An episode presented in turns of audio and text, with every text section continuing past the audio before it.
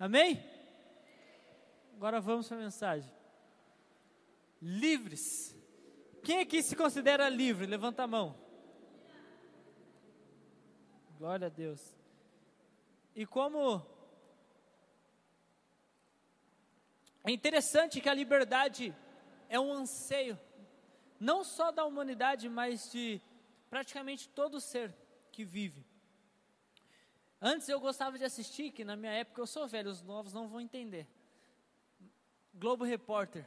Quem conhece Globo Repórter? Quando passavam uns animais lá, eu pegava mó bem. O Polo Norte, não sei, aparecia aquele ursão da Coca-Cola, top. Aí eu olhava aquilo lá e eu achava muito louco. E era interessante, porque no final de tudo você assistia cada episódio e você entendia que todos os animais tinham o mesmo anseio: ser livre. Nenhum animal foi criado para ser preso. Do lado onde eu estou trabalhando lá, tem um pet shop. Aí tem duas calopsitas. Tinha duas calopsitas. Presa numa gaiola assim. Aí hoje, o carinha que trabalha lá do lado saiu lá e falou: Cara, você viu a calopsita aí? Eu falei: Não vi não. Se passou aqui, eu fritei, meu irmão. Aí ele foi lá e falou assim: Não, cara, é que eu vacilei aqui, ela fugiu. E eu estava preparando a mensagem. Falei, cara, porque ela foi feita para ser livre, ela não foi feita para ser presa.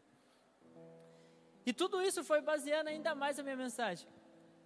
Tinha falado o pastor Danilo, eu tinha uma mensagem para ministrar no dia que a pastora boliviana veio. Só que as mensagens, quando eu tenho, meu irmão, ela está na minha cabeça e no meu coração, ela não está no texto ainda. Eu só escrevo ela no dia ou na noite anterior. Então eu fui ministrar hoje e o pastor Danilo falou, ah, então você de boa, você já tem uma mensagem. Eu falei, não tem, eu esqueci, cara. Acredita que eu esqueci o que, que eu ia falar? Ou a mensagem era muito boa, que Deus falou, não é o momento, ou é muito ruim, que ele falou, melhor não. Uma das duas. Mas então eu comecei a pensar em Cristo. E nos últimos tempos nós estamos falando muito sobre entrega, né?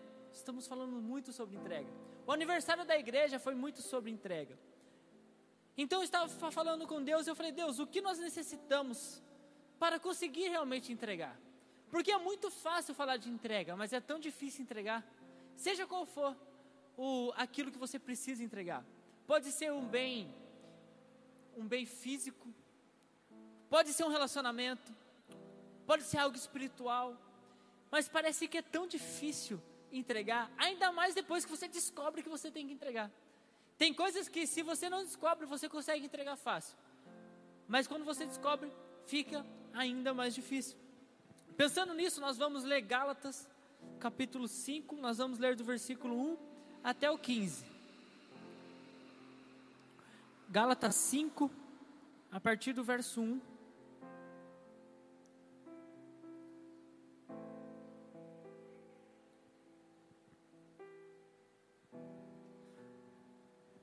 O texto é nomeado como a liberdade cristã.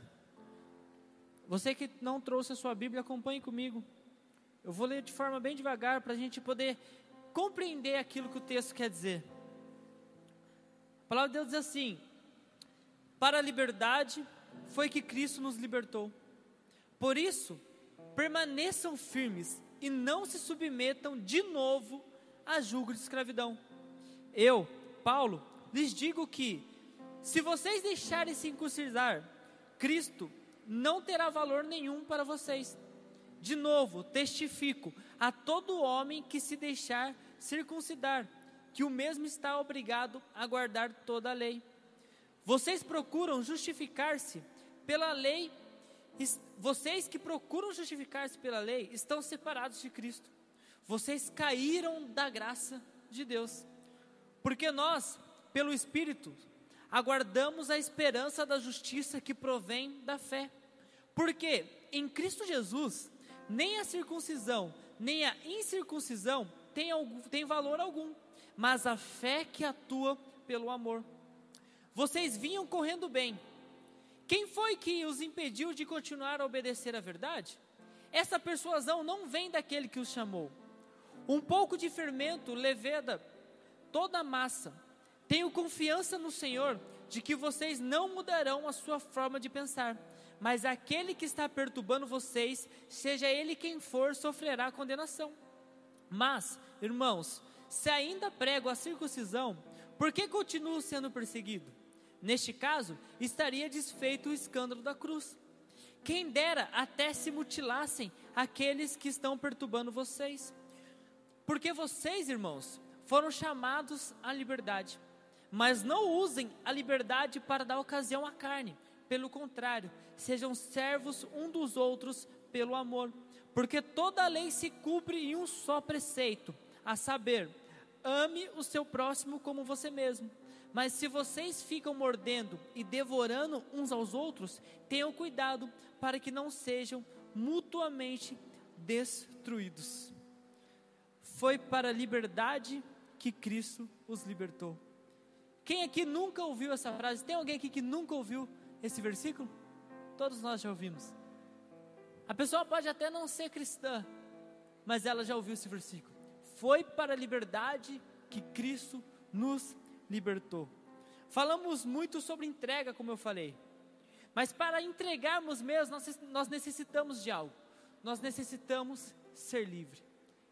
Ninguém que está preso em algo consegue entregar algo para alguém. Nós conhecemos alguma história de pais que estão presos. E talvez esse pai ele tenha até o desejo no coração de entregar algo para o filho. Mas a prisão que ele está situado impossibilita que ele consiga entregar algo. E é exatamente disso que o texto de Gálatas está falando. Mas antes de a gente mergulhar um pouco mais profundo, eu tenho alguma, alguns questionamentos que eu gostaria que você gravasse essas perguntas. Que eu tenho certeza que no final você vai sair daqui com pelo menos uma resposta dessas perguntas. Primeiro, qual o nosso grau de responsabilidade sobre a nossa liberdade?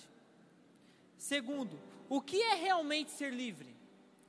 Terceiro, livre de quem? Quarto, como funciona essa liberdade? E o quinto, existe uma falsa liberdade? Nós precisamos entender algo para a gente iniciar a mensagem: que quanto maior a nossa liberdade, maior a nossa responsabilidade. Pensa comigo. Quando nós éramos crianças, nós não tínhamos tanta liberdade, certo? Nós tínhamos algumas restrições. Eu não sei vocês, mas conforme eu fui crescendo, o meu horário de ficar na rua foi aumentando. Isso era muito legal. Alguém mais era assim ou só eu que sou criado com a avó? Vocês eram assim. Quando eu era, tinha mais ou menos uns 10 a 12 anos assim, eu poderia ficar na rua até escurecer. O sol ia se pondo, eu já tinha que correr para dentro, porque senão assim ia comer. Aí eu fui ficando mais velho. Aí foi aumentando a minha liberdade. Eu fui ficando mais velho, cheguei nos 15, 16 anos. Aí minha mãe falou: ó, 8 horas da noite você entra. Eu fiquei grandão, 8 horas da noite. Fui ficando mais velho. Com os 16 anos ela já falou: 10 horas da noite você entra. Falei: tá bom. Aí eu já ficava todo confiante. Só que essa liberdade me trazia responsabilidade. Porque o dia que eu não cumpria esse, esse horário, no outro dia eu não podia sair. E quando era restrito um horário, eu não tinha esse risco, porque ela me controlava. Então, se eu não tenho liberdade, automaticamente eu não tenho responsabilidade. Mas no momento que eu adquiro liberdade, automaticamente vem junto a responsabilidade. Isso é em tudo que nós fazemos. Alguns querem, ah, eu quero ter celular.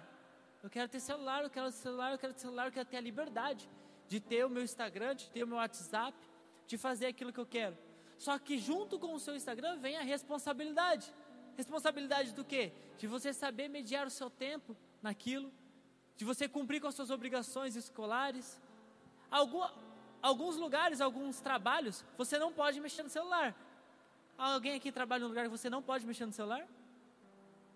é só porque algum dia alguém passou lá e ele não teve responsabilidade com aquilo. Eu já trabalhei em lugares que quando eu entrei podia mexer no celular e era tranquilo. Só que sempre tinha um enviado lá que ficava o dia inteiro no celular não trabalhava. Aí acabou que o quê? Todo mundo perdeu o direito de mexer no celular. Por quê? Porque a liberdade não casou com a responsabilidade das pessoas. Isso é algo bem básico. E quando nós conhecemos Jesus, funciona da mesma forma. O nosso Pai Celestial, Ele também nos concedeu em Cristo Jesus liberdade. Mas junto com essa liberdade, ele espera de nós que nós agimos com responsabilidade. Jesus, ele conquistou uma liberdade para nós na cruz. Só que ele espera que eu e você exerça essa liberdade com responsabilidade. Um outro exemplo de liberdade com responsabilidade. Existem algumas pessoas que elas só se chegam ao culto, só se chegam na casa do Senhor se elas estiverem de escalas. Isso mostra que ela não tem responsabilidade com a liberdade que ela tem. Porque o dia que ela tem a liberdade de escolher se ela precisa ou não ir no culto, ela não vem. Como se o culto precisasse dela e não fosse ela que precisasse da presença de Deus. Entregar algo para Deus nesta noite.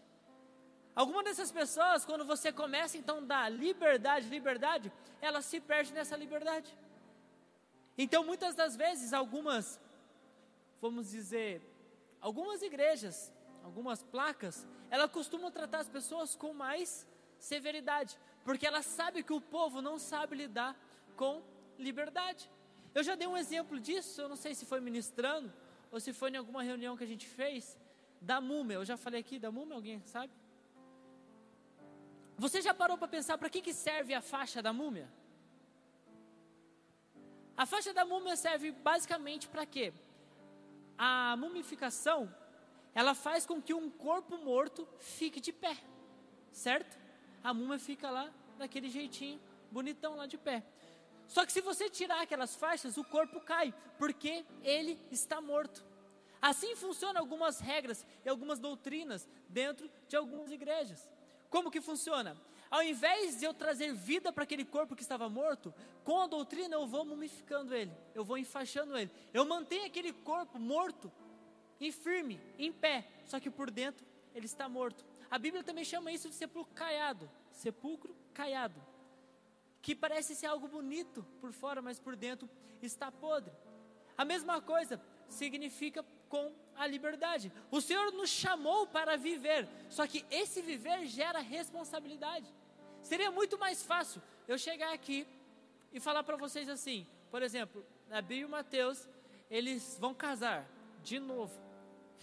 A Bia e o Mateus, eles vão casar. O que nós temos que fazer para casar? Eu chegar e dar uma lista para eles. 95 teses do casamento. Você não pode fazer isso, você não pode fazer aquilo outro, você não pode fazer isso, você não pode fazer aquilo outro, você não pode fazer isso, fazer aquilo outro. E entregar para eles. Eu tenho certeza que eles vão cumprir facilmente, porque eles querem casar de alguma forma. Mas quando eu chego e falo, cara, você só tem que amar um ao outro, e eu não falo regra por regra, eu entreguei o que na mão deles? Responsabilidade. E quando eu entrego a responsabilidade, eles vão descobrir nos limites da liberdade. É assim que Cristo fala. Se você ver no final desse texto, ele fala: lembre do único mandamento, o maior: ame o seu próximo como a si mesmo. Sabe o que o Senhor está falando? Toda a lei, ela engloba amar o seu próximo como a si mesmo. Porque quando você manifesta o amor de Cristo, você obedece todas as outras leis, você consegue viver em liberdade. Mas agora que nós entendemos um pouco que a liberdade tem a ver com responsabilidade, eu gostaria de falar para você de dois grupos extremos que existe de cristão, dois grupos de cristão extremo que faz negligenciar esta liberdade. Primeiro grupo é aqueles que não desfrutam da liberdade que Deus disponibilizou por conta da ignorância. As pessoas que desconhecem a palavra e a obra da cruz. Eu já conversei com algumas pessoas que falavam assim para mim: eu tenho 20 anos de igreja. Falo, eita glória! Só que eu não posso fazer uma tatuagem, porque se eu fizer, eu vou para o inferno, certeza. Ela tem 20 anos de igreja, só que ainda ela não teve contato com a liberdade. Essa pessoa, ela está presa ainda na ignorância. Ela não conheceu totalmente a palavra e a obra de Cristo na cruz. Lucas 4:18 diz: "O espírito do Senhor está sobre mim, porque ele me ungiu para evangelizar os pobres, enviou-me para proclamar libertação aos cativos e restauração da vista aos cegos, para pôr em liberdade os oprimidos. Essa é a fala de Jesus no seu primeiro sermão público. Então, a primeira vez que Jesus chega publicamente para falar, ele começa a falar sobre proclamar libertação e libertar os cativos. Jesus começa a revelar claramente qual que era a sua missão. Jesus claramente ele começa a falar, cara, eu vim para libertar. Eu não quero mais que ninguém seja aprisionado. Eu não quero mais ninguém escravo. Eu vim e eu vou libertar vocês. Jesus, neste momento, ele chama para si toda a profecia de Isaías. Isso no meio do povo era um certo escândalo, porque Jesus estava falando que ele era o Messias. Entre linhas, aqueles que conheciam a palavra de Deus, Jesus estava falando: Eu sou o Messias. Vocês vão ver, porque eu vim libertar os cativos. João 8,32 diz: Conhecerão a verdade, e a verdade os libertará. Jesus fala: sim, eu vim libertar os cativos.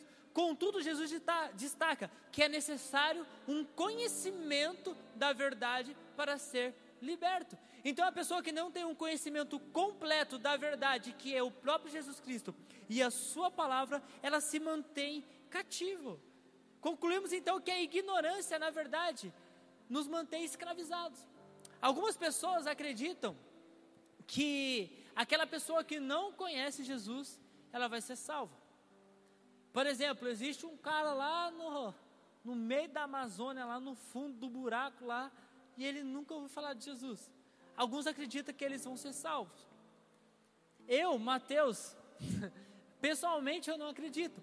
Por quê? Porque a palavra de Deus fala que Jesus fala que Ele é o caminho, a verdade e a vida. A única coisa que salva é Jesus. Se não conhecer Jesus salvasse, então a ignorância também ia salvar. Então, ao invés de Jesus falar, e de pregar a toda criatura, ele ia falar, não fala para ninguém, porque ninguém vai saber e todo mundo vai ser salvo. Então, quem salva é Jesus. A ignorância não salva ninguém. Quem salva é Jesus. Então, esse é o primeiro grupo extremo. Aquela pessoa que já é cristã, só que ela não conhece por completo. E ela para de desfrutar dessa liberdade.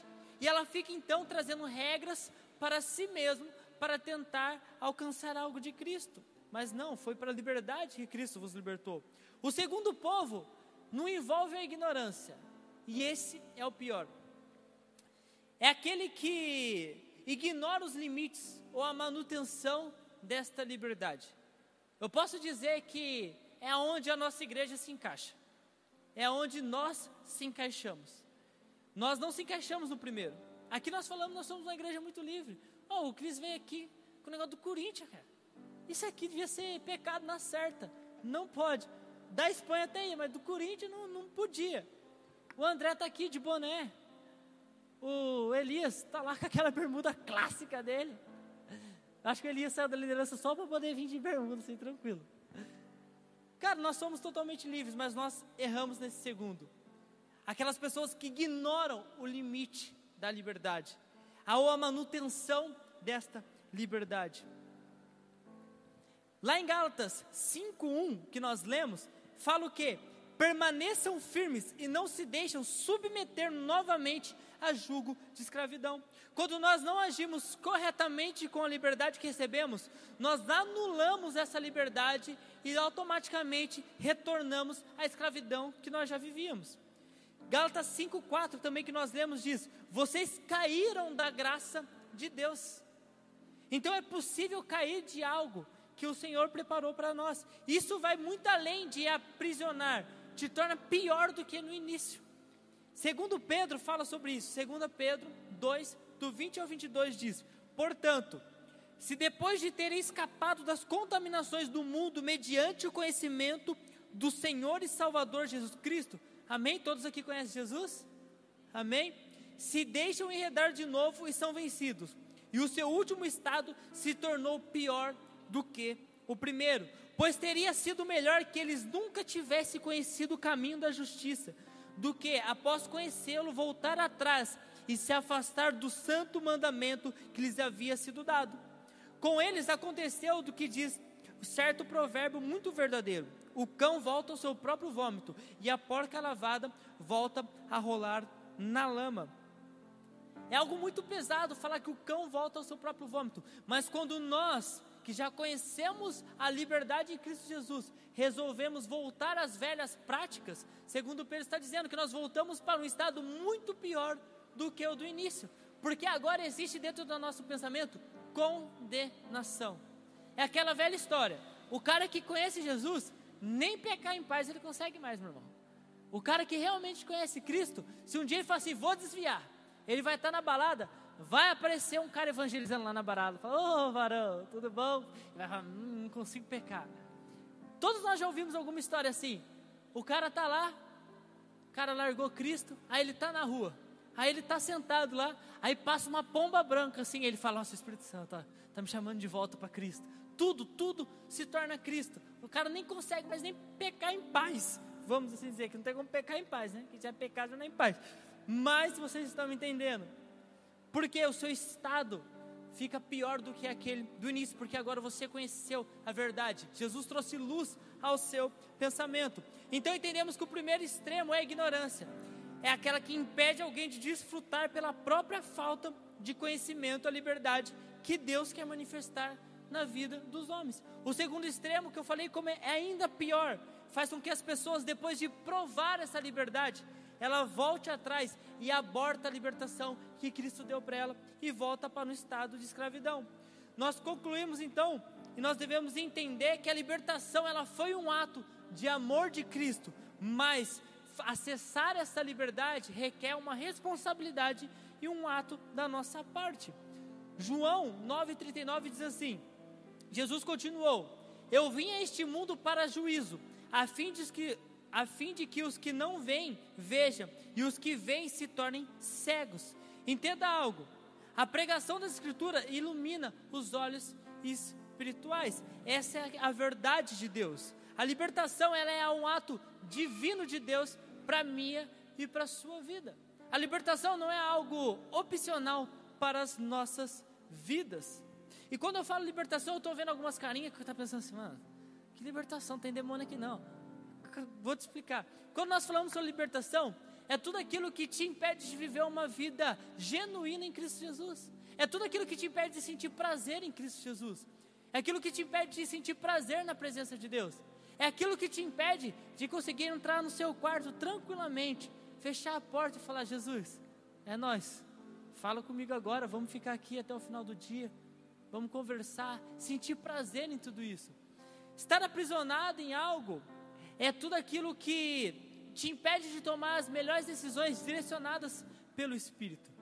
Algumas pessoas não são aprisionadas por demônios, mas são aprisionadas pelos seus sentimentos, são aprisionados pelo seu coração, são aprisionados pela sua vida financeira, são aprisionados pela sua falta de mansidão, né? Quem é que é nervosinho, nervosinha?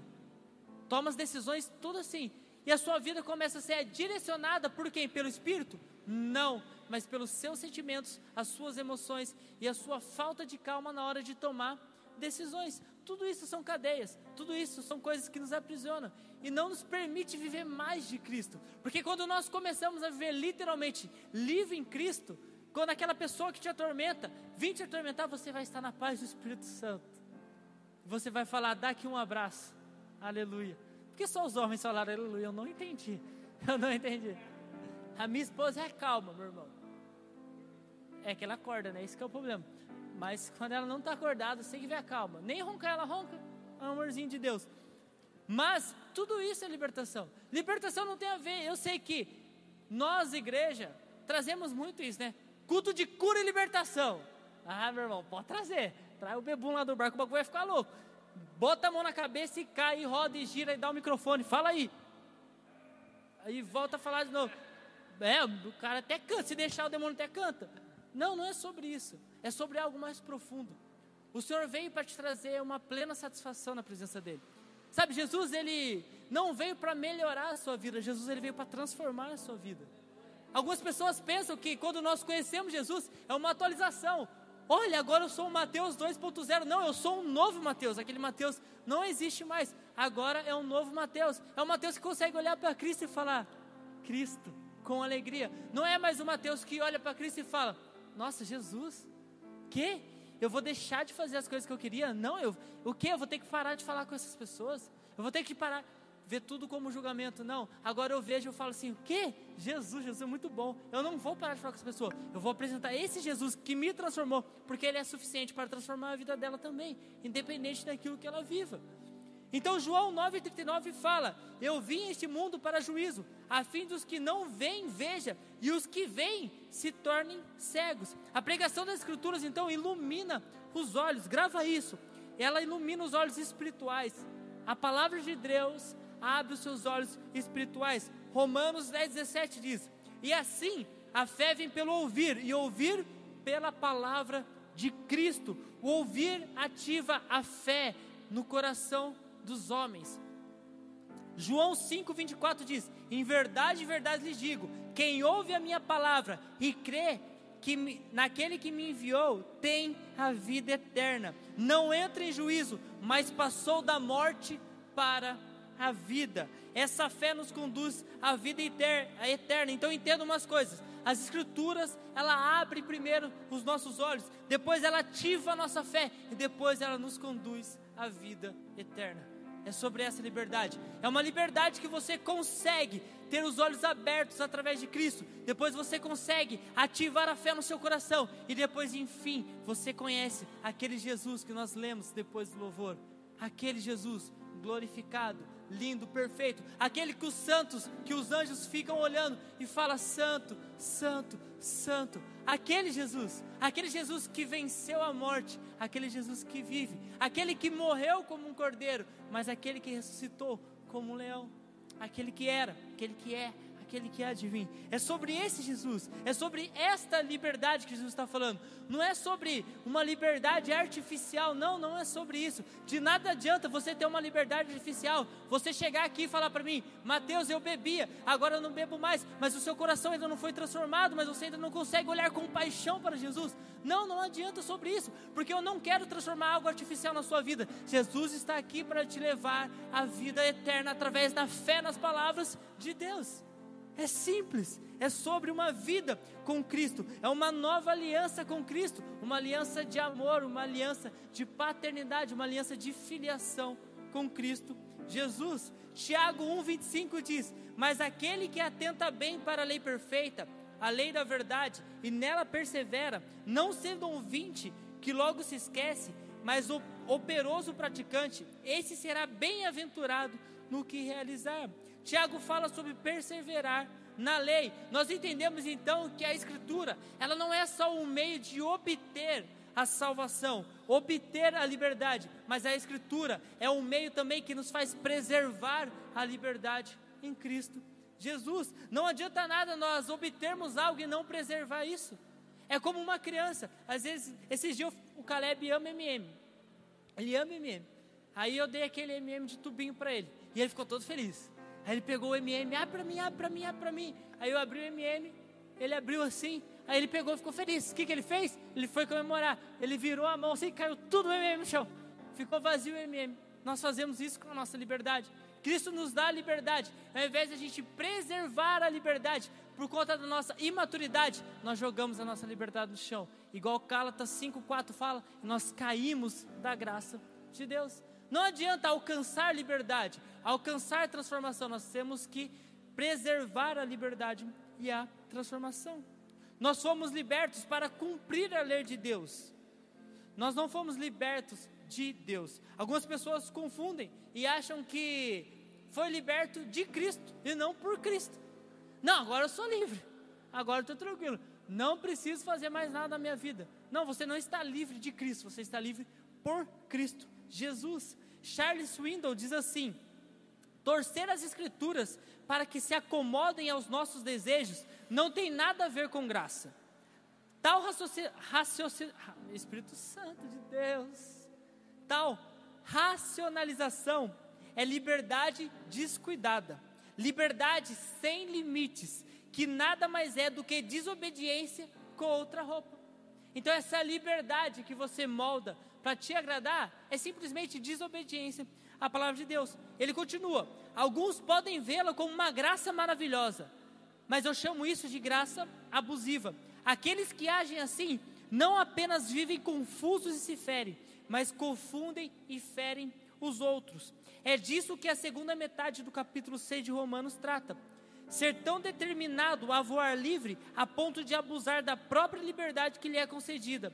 É sábio pensar na graça como um privilégio a ser desfrutado e protegido, não como uma licença para agradar a nós mesmos. Então ele é muito claro. A liberdade que Cristo nos deu não é para agradar a nós mesmos.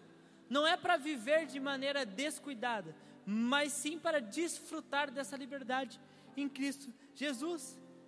Aí então, eu volto para um questionamento. Mas então, quem nos escravizava? Eu sei que você está pensando, o pecado, o demônio. Mas vamos lá. Para entender totalmente a liberdade, nós temos que entender que nós éramos escravos. E eu posso falar a verdade para você? A igreja não entende que ela era escrava. Não entende. Porque a partir do momento que você entende que você era escravo, o seu passado deixa de ser uma opção. E eu conheço muitas pessoas que falam assim: qualquer coisa sai da igreja. Se o pastor deixar de me seguir no Instagram, eu vou sair da igreja. Se não sei o que, eu saio da igreja. Eu saio, a primeira coisa que vem na mente do desviado é: sai da igreja, sai da igreja, sai da igreja. Meu irmão, pode sair da igreja, pode sair de Cristo, mas isso quer dizer que ainda você não entendeu que você era escravo. Você não entendeu ainda aquilo que te aprisionava. Porque quando você entende que aquilo te aprisionava, isso deixa de ser uma opção. Se realmente você parar e ver aquilo que aprisionava o seu casamento, você vai falar, cara, isso não é mais uma opção para mim. Isso não é opção. Eu realmente eu nasci para ser livre. Romanos 5, do 12 ao 14 diz: Portanto, assim como por um só homem entrou o pecado no mundo, e, e, como, e pelo pecado veio a morte, assim também a morte passou a toda a humanidade, porque todos pecaram. Porque antes da lei ser dada, havia pecado no mundo, mas o pecado não é levado em conta quando não a lei.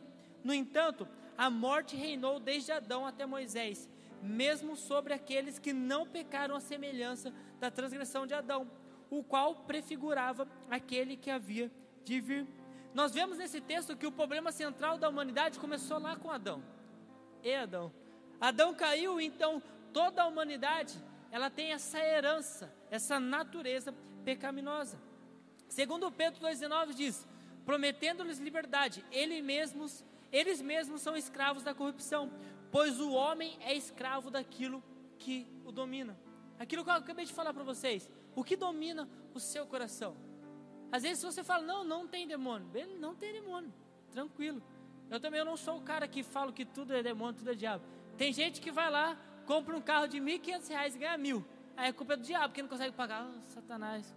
Oh, Deus, oh, atrapalhando minha vida financeira. Não, meu irmão, a culpa é sua. Sabe fazer conta, mínimo. Tudo aquilo que domina o seu coração. Nós devemos, nós não podemos confundir o problema do pecado da humanidade não se trata simplesmente de ações erradas, mas sim de uma natureza pecaminosa. Mateus 7, 21, 23 diz: Porque de dentro dos corações das pessoas é que procedem os maus pensamentos, as imoralidades sexuais, os furtos, os homicídios, os adultérios, as avarezas, as maldades, o engano, a libertinagem, a inveja, a blasfêmia, o orgulho, a falta de juízo Todos esses males vêm de dentro e contaminam a pessoa. Sabe que o escritor aqui está dizendo que tudo que você faz de ação errada não é simplesmente uma ação, mas é fruto de uma natureza pecaminosa que existe dentro de você. Não importa qual seja, como está falando aqui, coisas que você acha simples, como inveja. Nossa, eu achei tão bonito que, que pena que eu não posso ter. Olha que lindo.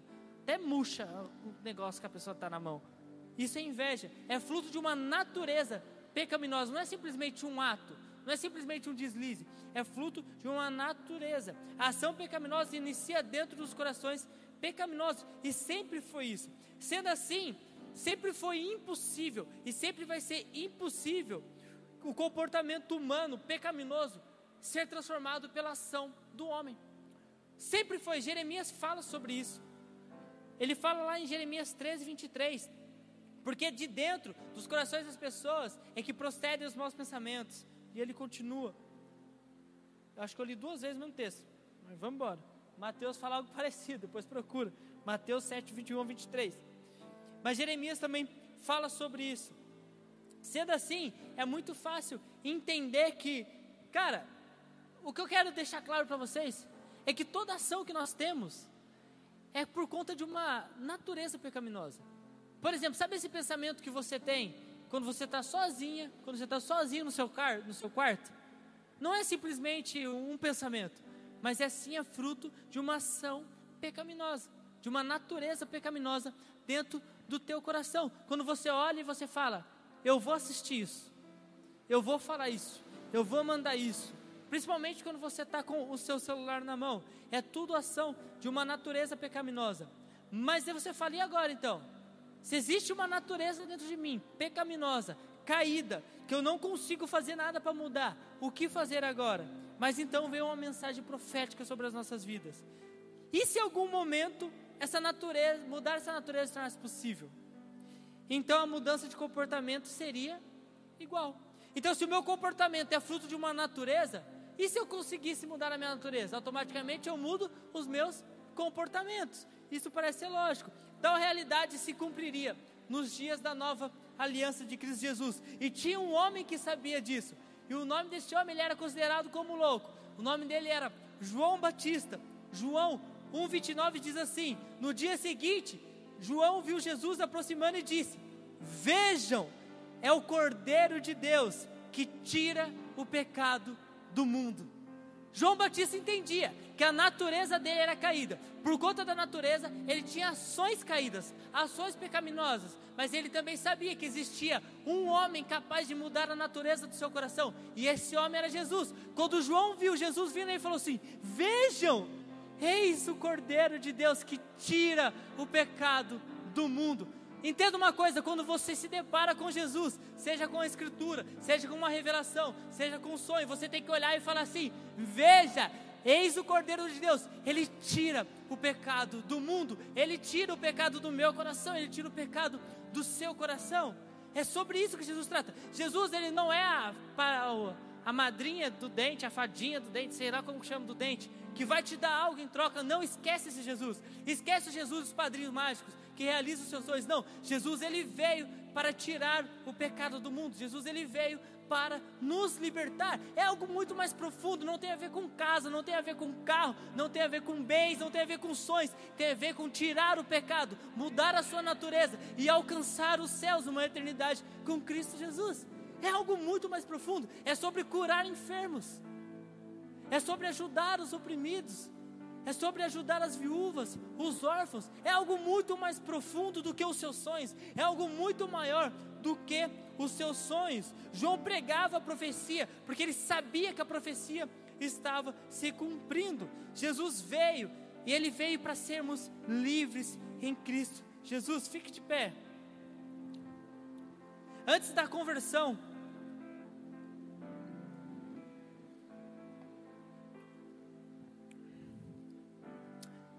Antes da conversão, nós não tínhamos condição nenhuma por nós mesmos de escapar das armadilhas, das armadilhas, das cadeias do pecado. Antes da conversão, nós não conseguíamos, meus irmãos. Antes de se converter, nenhum de nós conseguimos. Nós éramos totalmente direcionados pelo pecado. Ainda que seu nível moral fosse muito bom. Eu sei que existem pessoas aqui que sempre foram boas. Eu dou glórias a Deus por isso. Mas não tem a ver com ser bom socialmente. Não tem a ver com isso. Mas tem a ver com o nosso coração. O nosso coração nos mantinha cativos ao seu domínio. Contudo, nós devemos reconhecer que após a conversão, após Cristo entrar em nossas vidas, a escolha de quem nós sujeitamos os nossos corações, as nossas decisões e a nossa liberdade é minha e sua responsabilidade. Sabe o que eu vim dizer? Agora eu vou resumir tudo em um, em um minuto. Porque eu tinha que falar com vocês 50, senão eu podia falar um minuto só. Basicamente, sabe o que eu vim falar para vocês? É que todos nós sempre fomos presos pelo pecado. Todos nós sempre fomos presos pelos nossos sentimentos, por aquilo, pelas nossas emoções, pela nossa ganância, pelo nosso ego, pela nossa vaidade. Todos nós, todos nós. E nenhum de nós iríamos conseguir se livrar de tudo isso sozinho. Com a nossa inteligência, estudando, com a força do nosso braço, sendo uma pessoa boa para a sociedade, fazendo ações sociais, entregando cesta básica, indo para a África, fazendo missão, nada disso, nada disso era capaz de nos transformar. Mas então Jesus veio, ele morreu, ele pôs sobre nós uma nova aliança. E ele resolveu então que aquele Deus que todo mundo olhava de longe, agora ia habitar dentro de nós. Porque sendo assim, era capaz de mudar a minha e a sua natureza. E toda aquela prisão ela seria destruída, porque o dono da liberdade agora estava habitando dentro dos nossos corações. Toda aquela escuridão que existia em nossas decisões, agora existia uma luz, porque a própria luz do mundo estava habitando dentro dos nossos corações. Mas Jesus, Ele faz tudo isso, Ele te colocou uma nova natureza através do Seu Espírito Santo. Ele colocou uma nova natureza dentro do teu coração. Mas junto com isso, Ele te deu a liberdade. Ele te fala: agora é com você. Você tem a responsabilidade sobre as suas decisões. Você tem a liberdade de escolher como você vai viver esta liberdade. Você pode negligenciar essa liberdade e voltar à escravidão, mas você pode permanecer e sustentar essa liberdade por toda uma vida. Romanos 5, 15 ao 21. Primeiro estava falando sobre a nossa prisão, mas depois o autor continua e ele diz: Mas o dom gratuito não é como ofensa, porque se muitos morreram pela ofensa de um só, muito mais a graça de Deus e o dom pela graça de um só homem, Jesus Cristo, foram abundantes sobre muitos. O dom, entretanto, não é como no caso em que somente um pecou, porque o julgamento derivou de uma só ofensa para condenação, mas a graça deriva de muitas ofensas para justificação.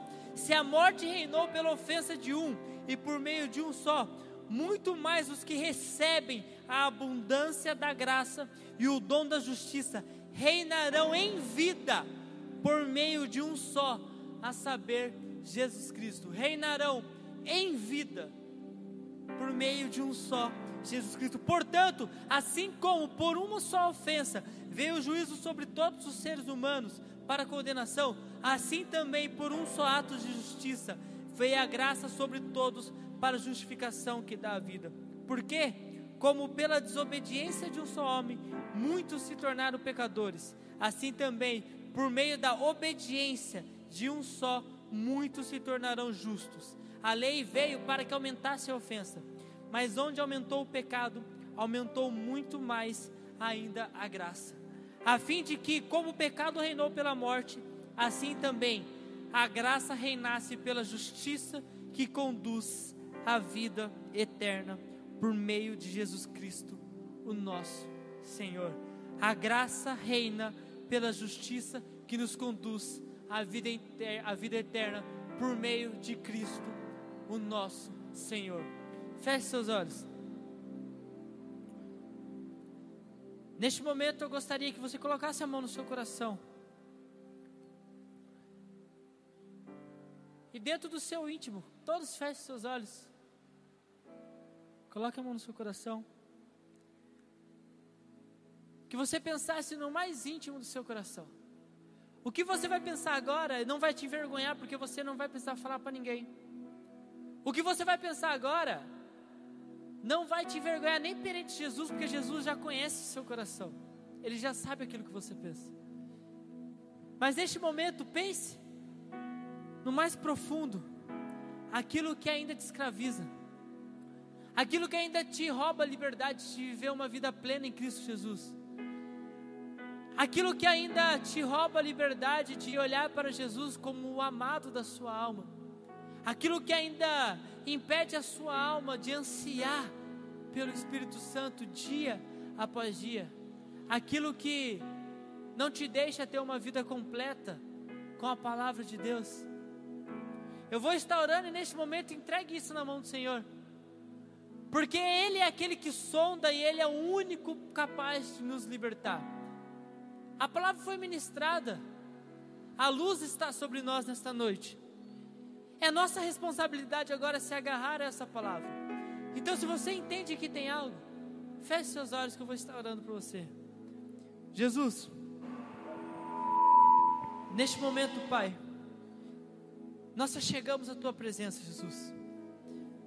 Senhor, eu chego com toda a minha simplicidade, Pai. Eu me chego a Ti com toda a minha limitação, Pai.